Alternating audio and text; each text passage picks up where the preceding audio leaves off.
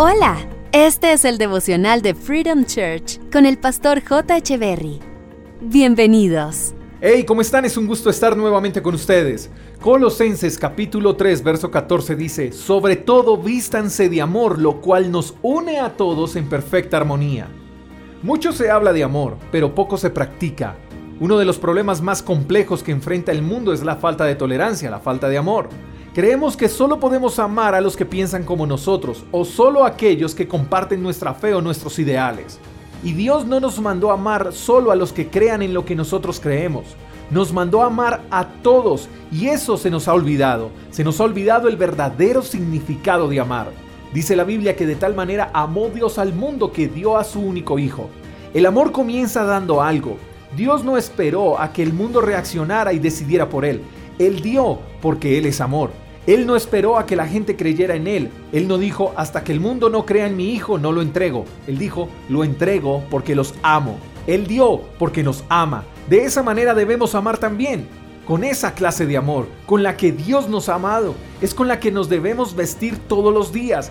El amor de Dios es nuestro mejor atuendo. El problema es que si no aceptamos el amor de Dios, difícilmente amaremos a otros de la misma manera en que Dios nos ama a nosotros.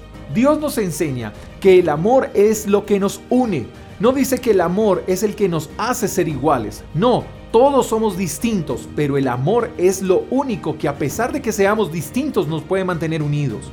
Unidos para servirnos unos a otros, unidos para animarnos unos a otros, unidos para sanarnos unos a otros. Así que tenemos que aprender que las diferencias de otros también nos bendicen. El amor de Dios hace que amemos a todos sin importar su condición.